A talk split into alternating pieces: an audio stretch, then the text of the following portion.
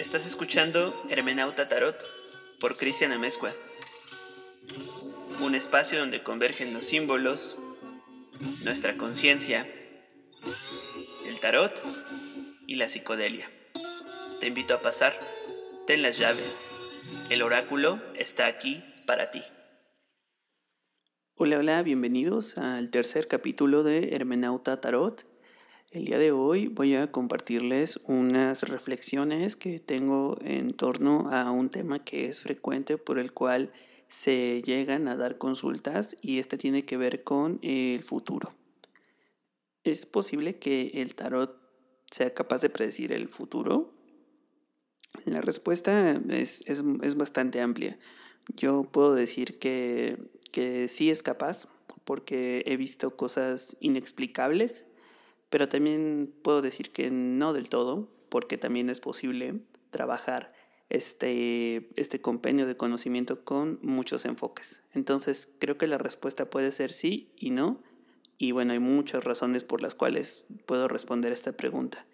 Mm, no me gusta nunca dar como respuestas tan absolutas a las cosas, porque creo que es limitarlas.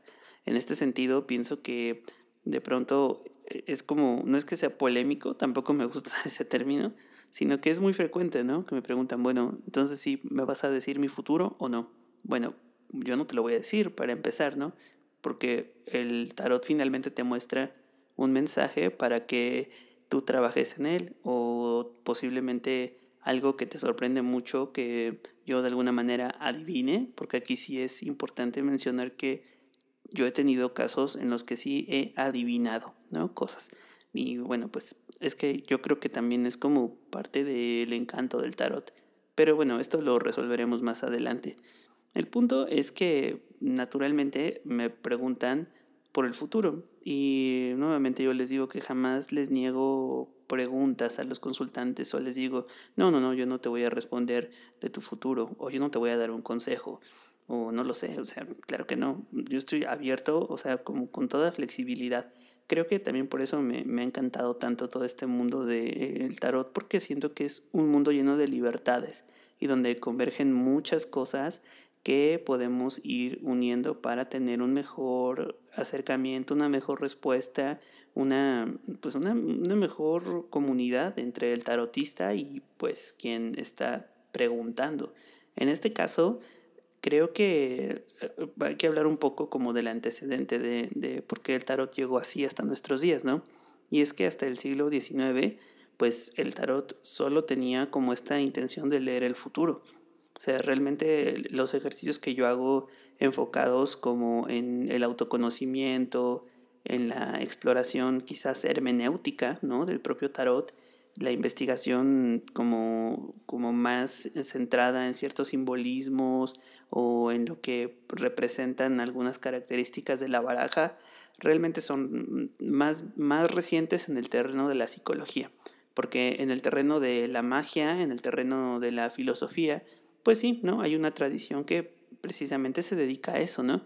Pero ya como en este sentido más eh, moderno, por decirlo en términos así muy, muy amplios, pues es, es realmente como más reciente. El tarot no tenía hasta hace mucho tiempo una tradición que lo emparentara con la psicología, ¿no? Por ejemplo, creo que el trabajo que hace Jung y que hace Jodorowsky pues es fundamental, ¿no? Para poder como entender la manera en la que ahora llega hasta nuestros días como estas enseñanzas arquetípicas, de alguna manera evolutivas y que pueden constituir del tarot como una herramienta que eh, sea capaz de que las personas tengan una plenitud en sus vidas, ¿no? Que yo creo que está muy bien. Está muy bien, me parece que es una gran forma de tener el acercamiento hacia el tarot. Por ejemplo, aquí en México está la escuela de Nadine, que es una escuela dirigida por, por un psicólogo que se llama Diego. Ojalá que si me escucha un día venga para, o lo, lo pueda entrevistar o algo así. Pero bueno, su, su tarea es realmente formar taroterapeutas, ¿no? O sea, ese es su cometido. También está la escuela de Lemat, que precisamente ellos se encargan de hacer tarot evolutivo, que son como estas corrientes eh, pues contemporáneas de hacer tarot y de leerlo, que es como entender de dónde vienen ciertos comportamientos y cómo estos, estos, estos patrones conductuales están impidiendo que la persona, que el consultante, pues no, no, no tenga una vida plena, ¿no? Entonces, en este sentido, pueden hacerse esto. Estoy hablando en términos muy, muy, muy generales, porque claro que va mucho más profundo tanto el tarot evolutivo como el, la taroterapia, ¿no? De hecho, hace, hace unos días tuve una consulta en la que la persona que me lo pide me dice, es que necesito que me des como la terapia, ¿no? Yo dije, va, ok, va, esto es una, pues sí, ¿no? Si lo ven así, qué chido, yo no soy terapeuta, ¿no? Eh, o espero convertirme en algún día en terapeuta. De hecho, es, es gracioso, pero creo que, que, el trabajo que hago sí va como un poquito orientado a eso y está muy bien, o sea, yo estoy muy cómodo, ¿no? Con, con eso, sin embargo, o sea, a mí lo que me, me interesa mucho es como la exploración de la conciencia humana, ¿no? Y cómo tiene una relación simbólica con lo que está en las cartas y cómo de verdad hay un compendio de conocimiento muy profundo en una baraja. Entonces, en este sentido, así es como a mí me gusta más explorar el tarot, ¿no? Pero si alguien se acerca a mí con, con esta disposición, increíble, ¿no? Porque sé que estoy haciendo un trabajo que le está ayudando pues a los demás a conectar con lo que profundamente son o con lo que les puede ayudar a estar más tranquilos o con lo que les puede ayudar de alguna manera a mejorar sus vidas, ¿no? Entonces, en ese sentido, me parece que darle una intención terapéutica al tarot es maravilloso. De hecho, o sea, creo que más bien en la psicología es donde hay como más apertura a usar los, los arquetipos, sobre todo por esta escuela de Carl Gustav Jung, a, pues sí, a tener como esta forma de, de entrada, ¿no? Para poder ir resolviendo ciertos problemas en conductas, en patrones y que, y que está muy bien, ¿no? Está muy bien. Sin embargo, eh, cuando yo me he encontrado con las personas que se dedican a, la, a hacer el tarot terapéutico nada más, de pronto veo una limitante. Y esta limitante pues se da porque pienso que funciona como de una manera más racional, ¿no? De que, o sea, es, es, es, no es difícil, pero sí es como una carta un poco de presentación cuando nos dicen, bueno, es que yo doy tarot de terapia o evolutivo, no es que te vaya a decir el futuro, sino que basándome en ciertos patrones de tu conducta y de la manera en la que has resonado con los, las imágenes, los arcanos de las, de las cartas, pues bueno, esto es lo que puede ocurrir si se atiende o no una situación. Y en ese sentido no es que te lean el futuro, sino que te están dando como el mapa de lo que puede ocurrir si tú continúas repitiendo ciertas cosas y bueno, pues claro que va a ocurrir. Si tú, no sé, si tú sigues bebiendo diario, obviamente te vas a enfermar, ¿no? O en términos muy vagos, pero yo de pronto sí he encontrado personas que dicen, bueno, es que tengo una pareja y luego estoy con otro y parece que se repite el patrón, entonces ¿qué? ¿Estoy como destinada o destinado a repetir esto siempre? Pues no, hay que revisar más bien qué es lo que estás haciendo en cada una de estas relaciones que no te permite tener plenitud, ¿no? Y generalmente van como a cuestiones pegadas a la ansiedad o a esta como mm, demasiada expectativa por, por el futuro, ¿no? Me gusta hacer mucho esta referencia de que cuando comienzan una relación ya se ven como, como Mero Simpson bajando por las escaleras vestido de novia, ¿no? Está este chiste que me, me, me contó una vez mi, mi, mujer Alejandra y me hizo reír mucho porque de pronto los consultantes vienen como con esta ilusión, ¿no? De, de, de, de, es que yo ya me veía casada o casado, ¿no? Y bueno, pues muchas veces hay que, hay que ir como disminuyendo la ansiedad, ¿no? Porque creo que a veces como querer conocer el futuro, pues sí es como un exceso de ansiedad. Y nuevamente estas formas de leer el, el, tarot pues nos remiten a que uno tiene como control absoluto de lo que pueda ocurrir en su vida, que no creo que sea del todo cierto, ¿no? Mm, bueno, uno tiene control de ciertas cosas, ¿no? Y dentro de esas cosas, una visión evolutiva del tarot una visión terapéutica te hace notar qué es lo que puedes ir cambiando para que las cosas marchen mejor. Pero realmente yo estoy muy convencido de que hay, hay cuestiones que sí, que tenemos como el control, pero son muy poquitas. Y son tan pequeñas las cosas que tenemos eh, de alguna manera control que, que pues se nos olvida que solamente de eso, porque de lo demás realmente no. O sea, y no es por una cuestión inconsciente, sino porque creo que el tiempo es cambiante, creo que las cosas eh, de pronto pueden suceder como en, en, el accidente, en la casualidad, en la, en la fortuna, en lo fortuito, y que hay que tener esta voluntad de suerte para vivir no tener como querer pues, controlarlo todo, ¿no? O querer, no, no controlarlo todo, pero sí como querer tener certezas de todo.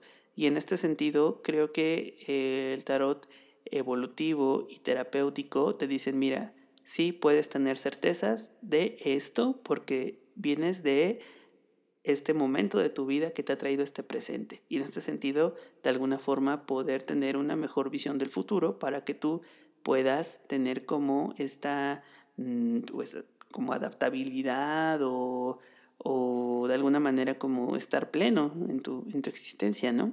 Y está muy bien, me parece que está muy bien, es una escuela y es una forma de entender el tarot que yo aplico, pero no del todo. Y esto es porque también pienso que dentro de las cartas hay algo que para mí es inexplicable. Y creo que el, el misterio es, es, encantador.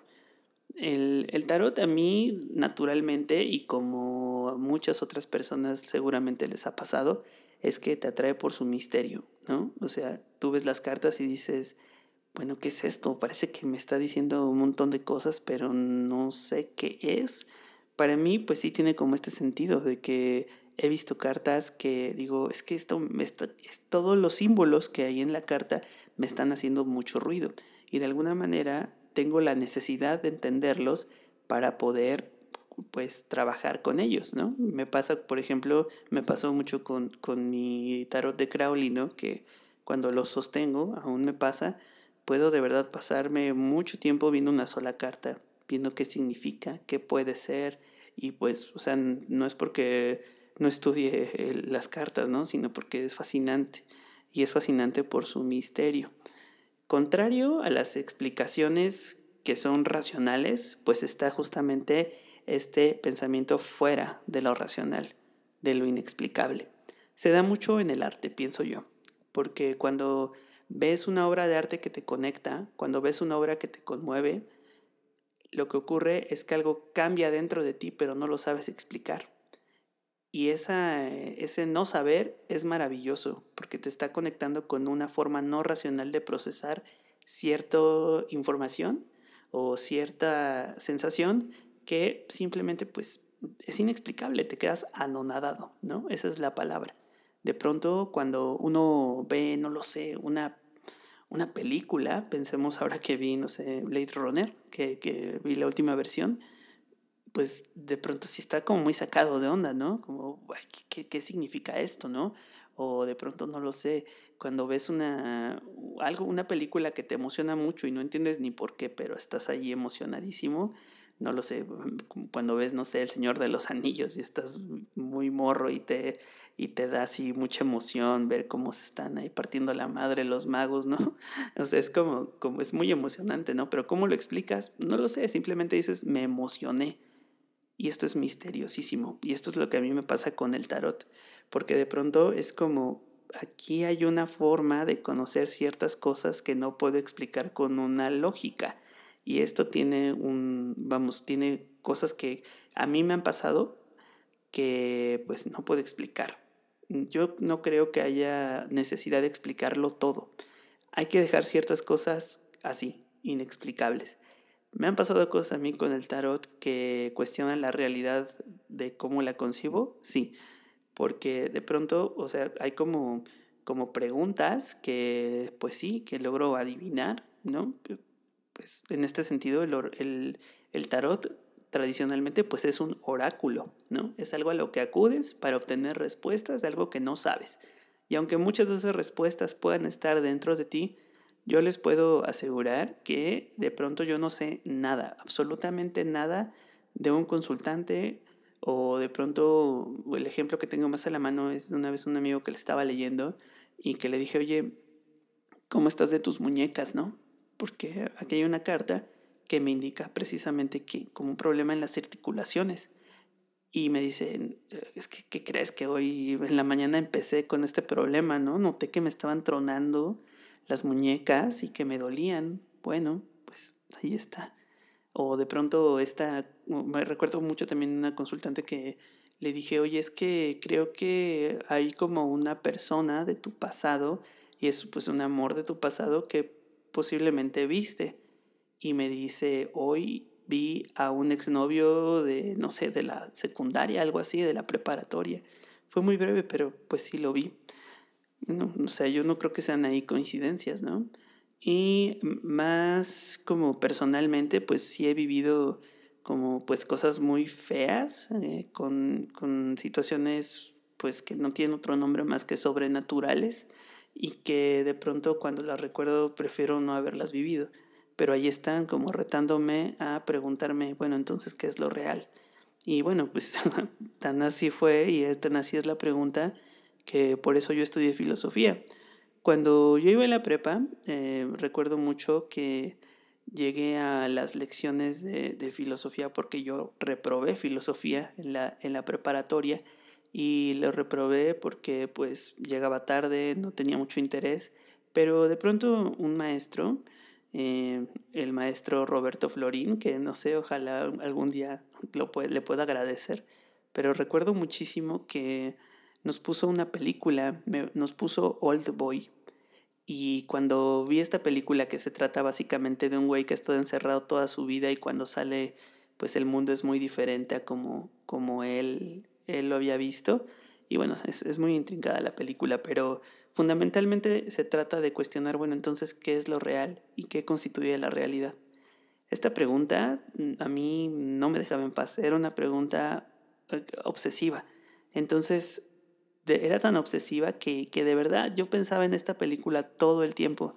Y para acabarla de chingar, después vi Pi, El Orden del Caos, que también una película loquísima de, de números y así como cuestionando qué es lo real, ¿no? También como que esta pregunta venía así hacia mí todo el tiempo, ¿qué es lo real? ¿Qué es lo real? Y dije, bueno, es que, ¿cómo puedo responder a esto? Bueno, pues estudiando filosofía, según yo. Pero pues no, aún no, aún no tengo una respuesta. El punto es que yo he entendido que hay ciertas condiciones de posibilidad y estas condiciones de posibilidad, así en términos muy kantianos, perdón si estoy como hablando de estas cosas, pero es necesario, ¿no? Eh, es el espacio y el tiempo. Todo se da en espacio y tiempo. De pronto hay cosas que no se dan en el espacio y en el tiempo. Eh, la respuesta es sí. Y esta respuesta me la han dado los psicodélicos, porque pienso que cuando estás en un viaje muy profundo de la sustancia que consumas, es como si se rompiera esta condición de posibilidad. Entonces, pues no sé, ojalá que Kant se hubiera fumado un sapito o que hubiera, que hubiera fumado changa o algo así, o, no sé. Me encanta, me encanta, ¿no? Como hacer este crossover de, de disciplinas, de las cuestiones, pues sí, que tienen que ver cómo las experiencias no duales de la, de, de, la realidad, ¿no? Como de que entonces es esto o es lo otro. Bueno, pues es que no es así, eso es que es un compendio de todo, es heterogéneo, ese es, la, ese es el término, ¿no? Que son como varias cosas, no es nada más de eh, la mamá y el papá, ¿no? O el hombre y la mujer, no, pues es que es todo. Entonces creo que en este sentido hay cosas inexplicables en el tarot, que es de, bueno, entonces sí dice o no dice el futuro pues es que sí dice y no dice. Y aunque yo supiera, probablemente no te lo diría, ¿no? O, no sé. no lo sé. Realmente es que yo, francamente, sí he logrado cierta adivinación. Sí, sí lo he logrado.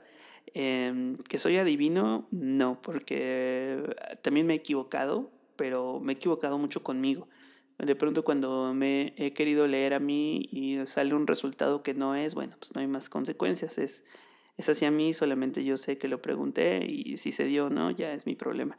Pero cuando es hacia, hacia otras personas, pues por lo menos hasta ahorita no me han reclamado. Al contrario, sí me han dicho, oye, pues es que sí le atinaste, ¿no? O es que, es que sí pasó. Y aquí, aquí tengo que hacer como un pequeño paréntesis.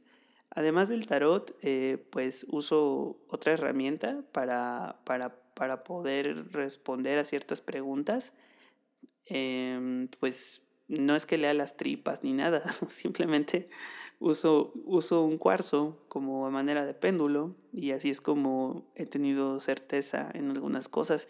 Y de pronto sé que hoy me pasó que, que estaba preguntando algo y entró mi hermana y mi mamá y así me vieron como, ¿qué onda con este güey que está preguntando?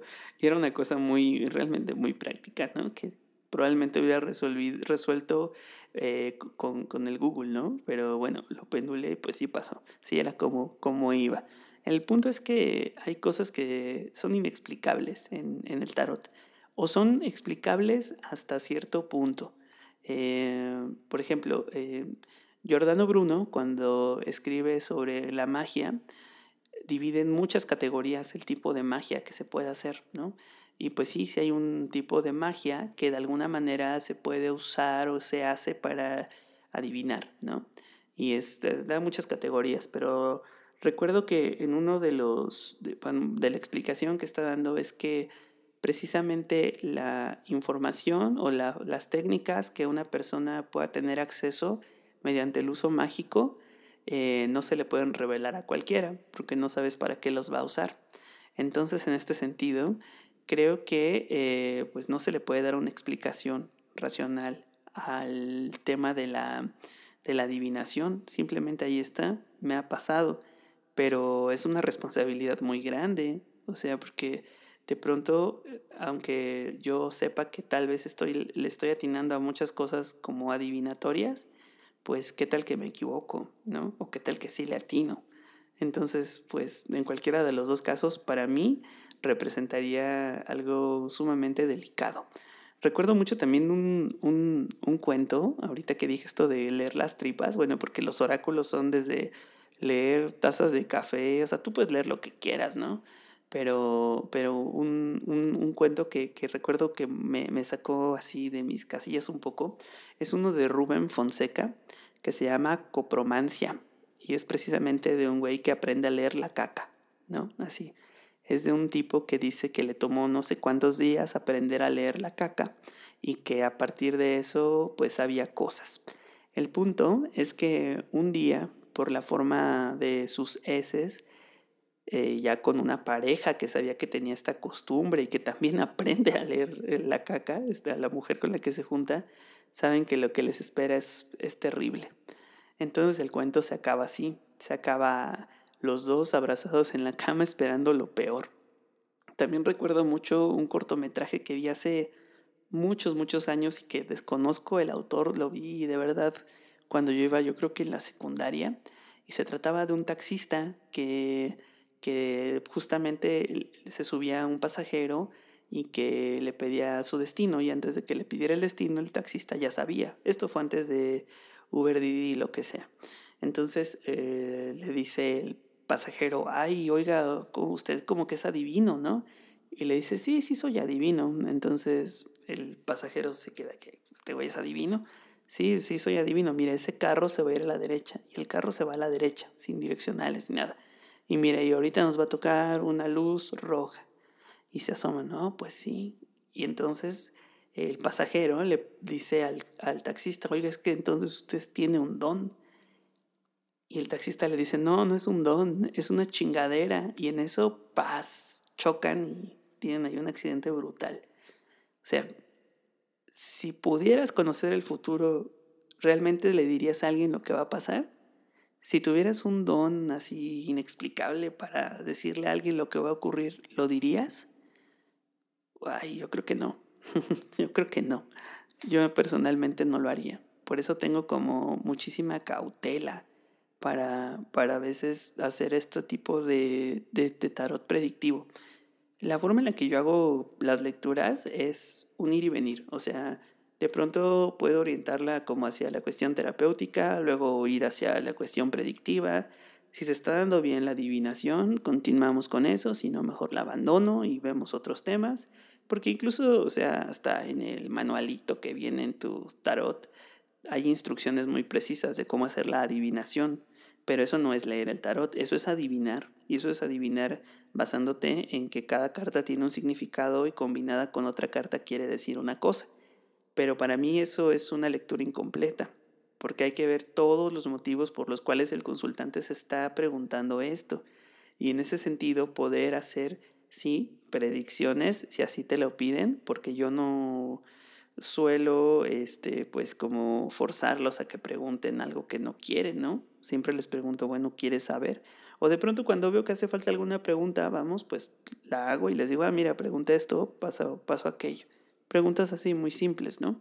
Entonces, en ese sentido, yo creo que es muy importante la forma en la que dices las cosas, porque a veces puedes tú tener como mucha delicadeza, debes de tener mucha delicadeza para comunicar situaciones que tú ves y que si te estás equivocando, qué bueno, pero si no, puta, está muy loco, ¿no?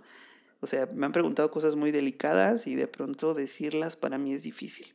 Es difícil porque puede que traiga una racha de que le he atinado a todo, o puede que no, entonces mejor me, me, me, me, quedo como solamente en la periferia de la cuestión y trato de responderla ahora desde una forma más racional. Es un ir y venir, o sea, yo no estoy peleado para nada con leer el tarot de una manera terapéutica, pero tampoco con hacerlo de una forma adivinatoria, porque si hasta estos días el tarot ha llegado a nuestras vidas es porque de alguna manera llama la atención porque puede leer el futuro. Y no está mal.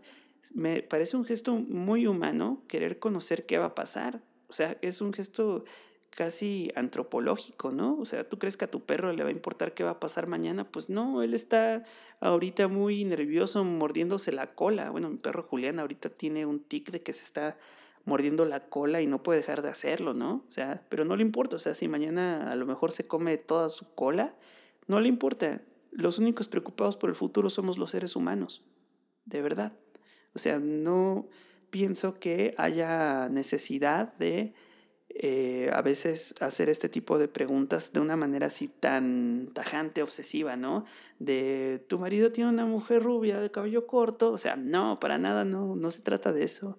Pienso que el tarot es más que eso y que no debe de perder como su sentido adivinatorio, su sentido de misterio, porque ahí está el encanto de las cosas. Sin embargo, ni nada es para tanto, ni nada es para siempre. Entonces pienso que este dinamismo que le podamos dar a todas las lecturas que nos lleguen, a los tarotistas que me estén escuchando y a los consultantes que también lo hagan, pues que precisamente es, vamos, es un ir y venir y que como tú te sientas, la confianza que tú deposites en mí, yo te la voy a regresar, porque la forma en la que tú me comunicas algo es también mi responsabilidad yo responderte desde una ética, ¿no? Desde una cosa, para empezar, secreta, que no le voy a platicar a nadie, pero también pues que por eso las lecturas tienen el sentido de que sean presenciales, aunque sean en línea, ¿Para qué? Para que haya un ir y venir de información. Por eso, o sea, yo no creo que valen como de pronto estas lecturas así generales, ¿no? Están bien como entretenimiento. Y perdón, pero tal vez aquí toca una fibra un poquito sensible, pero es que una vez le preguntan a, a John Montelone, una persona de la que le he aprendido mucho, si el tarot es entretenimiento. Y él dice que lo primero que hizo pues fue, fue encabronarse, ¿no? dijo, o sea, yo, yo dedico mi vida a esto casi, casi, ¿no? O sea, yo soy tarotista, ¿no? Y tú me estás preguntando que si lo que hago es como un entretenimiento, pero pues ya luego cuando se le bajó el enojo un poco dijo, pues sí es que sí, ¿no? Si es entretenimiento, pues claro, pero pues que no todos nos estamos entreteniendo un poco antes de que, de que llegue el día de nuestra muerte. Pues sí, creo que sí, está bien, está bien, es algo que mientras genere este interés y mientras pueda ser un objeto de, de estudio y de curiosidad, está muy bien y esas miradas son válidas. Yo creo que lo importante es no tener como estos juicios absolutos, ¿no? Y en este sentido pienso que este dinamismo que nos puede otorgar el tarot es algo muy personal y es algo donde podemos ejercer cierta libertad, ¿no? Pero pues sí, es, es importante que también se desarrolle cierta confianza entre el consultante con su tarotista y viceversa, para que pueda haber como también algo porque qué tal que me equivoco, ¿no? En las predicciones. Hasta ahorita no, nunca nadie me ha, me ha como reclamado, ¿no? De, ay, tú me dijiste que sí me iba a hablar mi ex y no me habló. No, no, para nada. Al contrario, casi todas las retribuciones han sido, han sido muy lindas y han sido como, em, afortunadamente, es que sí la atinaste o sí pasó, ¿no? Y eso, y eso créanme que es muy gratificante. Eh, yo creo que hay que estar abiertos a las posibilidades que te muestra el tarot.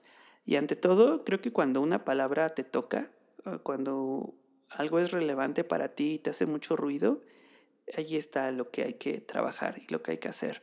Porque finalmente yo creo que es lo que perdura. Aquello que nos resuena de manera íntima es lo que, es lo que permanece.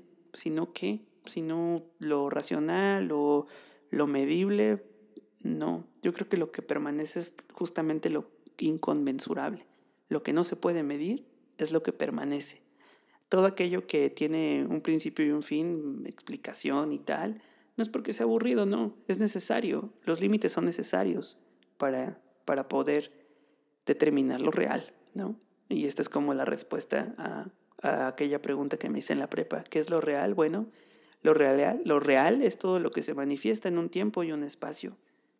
Y si lo rompe, porque ya me ha pasado que de pronto se rompió, pues bueno, es que son otras realidades, ¿no?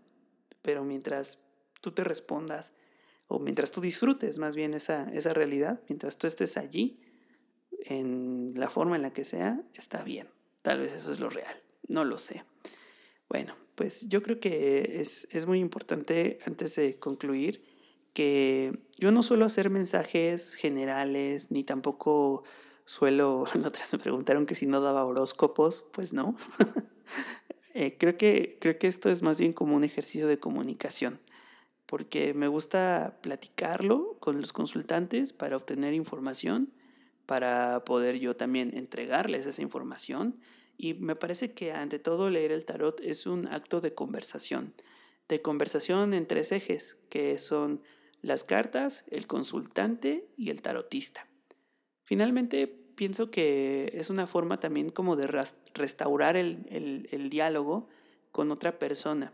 Y también como en este ejercicio, saber que probablemente no tengas que hacerme caso a mí, ni hacerle caso a las cartas, sino hacerle caso a ti, a lo que te movió, te conmovió y de lo que finalmente obtuviste un reflejo.